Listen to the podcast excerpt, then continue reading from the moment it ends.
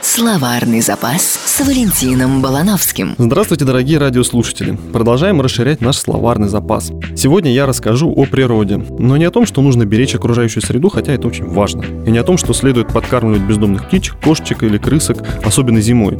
Я предлагаю подумать о том, какую роль природа играет в нашей судьбе.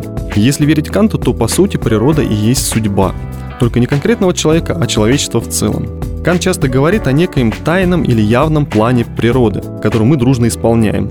Причем природа достигает своей цели парадоксальным способом, ее пути неисповедимы. Так она задает согласие между нами путем разногласия. Выглядит это следующим образом. Для начала природа создала хорошие условия для жизни человека во всех частях Земли.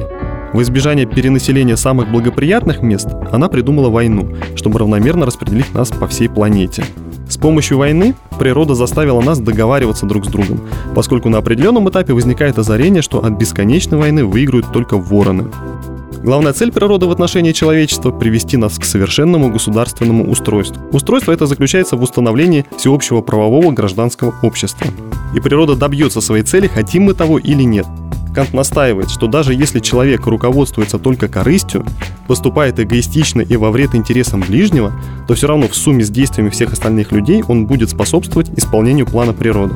Хотите подробнее узнать, чего от нас хочет природа? Тогда прочитайте два небольших трактата Канту «К вечному миру» и «Идеи всеобщей истории во всемирно-гражданском плане». Словарный запас с Валентином Балановским.